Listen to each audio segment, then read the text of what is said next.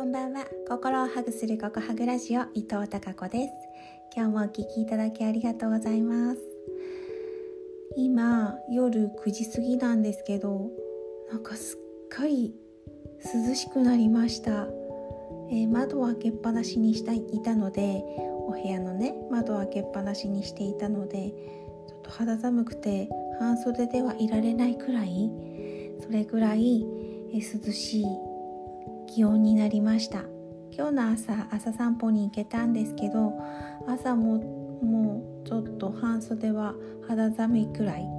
でしたね。そして雲もなんかねこう秋の雲秋の空っていう感じがとってもした今日の朝散歩でした。今日はですね社会心理学の中からこんなことをお伝えしようかなと思います。 door in the face door in the face という言葉は聞いたことありますか？これはですねうん例えば、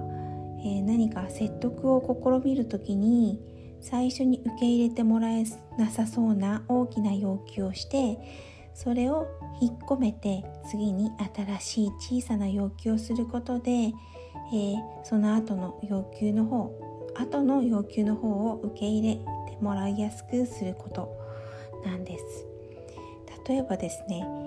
100万円の品物を買ってもらうように説得した時にうんではせめて10万円の品物をと言われた場合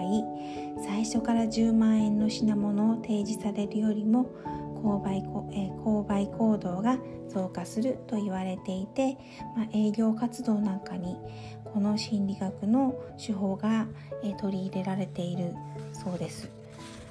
うん。そしてねそれとは反対にフットインザドアという言葉があります。これは逆にですね最初に小さな要求を提示して、え、だんだんと要求を大きくしていくこと。例えば10円貸してと頼んで OK してもらった後にじゃあ100円貸して500円貸してと段階的に、えー、単位金額を上げていくこと。で初めから大きな金額を言っても貸してもらえない場合に場合でも段階的に要求した場合には貸してもらいやすくなると言われています。これがフットインザとは足から入るみたいな感じですね、うん。ということで今日は社会心理学から、えー、この2つの、うん、言葉ワードをお伝えさせていただきました。それでは明日も皆さんにひまわりのようなたくさんの笑顔の花が咲きますように。